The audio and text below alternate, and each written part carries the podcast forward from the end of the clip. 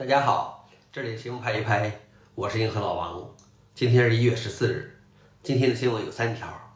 第一条，黑客以六十万美元出售 Windows 十的源代码。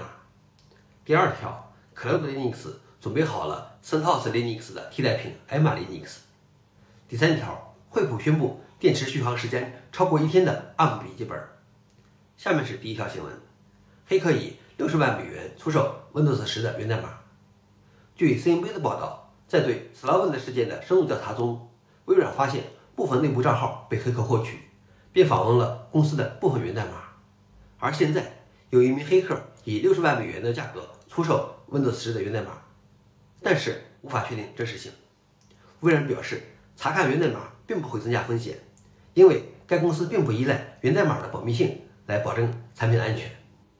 银河老王点评：如果真的 Windows 十的源代码被泄露，这对 Windows 十的硬安全性还是会造成威胁的。第二个新闻是，Cloud Linux 准备好了 CentOS Linux 的替代品 Emma Linux。据 ZDNet 报道，这款基于红帽企业 Linux 和 CentOS 的全新商业 Linux 发行版将于2021年的第一季度发布。当 CentOS 的 Linux 母公司红帽宣布 CentOS Linux 将终结时，Cloud Linux 立即宣布了将创建一个新的 CentOS 克隆版 Linux。现在，它有了新的名字 Emma Linux，也有了更具体的计划。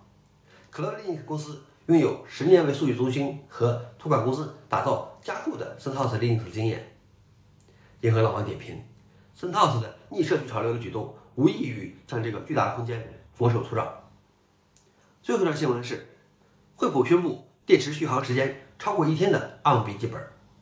据三方 PDR 报道，这款新的 ARM 设备。被称之为惠普 Elite Follow，搭载骁龙八 CX 处理器，据说可以提供超过一天的惊人电池续航时间。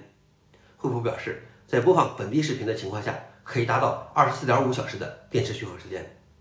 银河老王点评：在对能耗越来越看重的今天，ARM 真是取得了令人瞩目的成就。好了，这是今天的新闻拍一拍，谢谢大家，我们明天见。